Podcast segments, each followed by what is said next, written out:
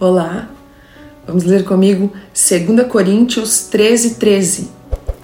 A graça do Senhor Jesus Cristo e o amor de Deus e a comunhão do Espírito Santo sejam com vós todos. Amém. Como Deus pode ser um só Deus em três pessoas? A palavra Trindade não se encontra na Bíblia, mas a ideia que ela representa aparece em vários trechos. Trindade significa tri-unidade ou três em unidade, o que resume o ensino de Deus em três pessoas. Primeiro, Deus é três pessoas. Essa distinção está em como se relacionam entre si e conosco.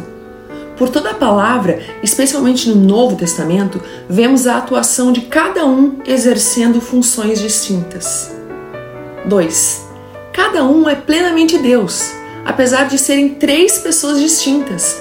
Um exemplo no Velho Testamento, Deus Pai se apresenta como Senhor soberano sobre tudo, e no Novo Testamento, Jesus ora ao Pai e realiza a vontade do Pai. 3. Só há um Deus, não existem três deuses. Deus é um só ser.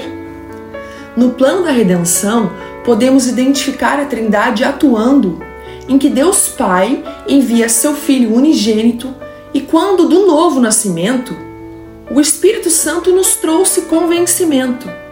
E ainda que a Trindade seja um grande mistério, ela nos é confirmada conforme nos relacionamos com Deus. Amém?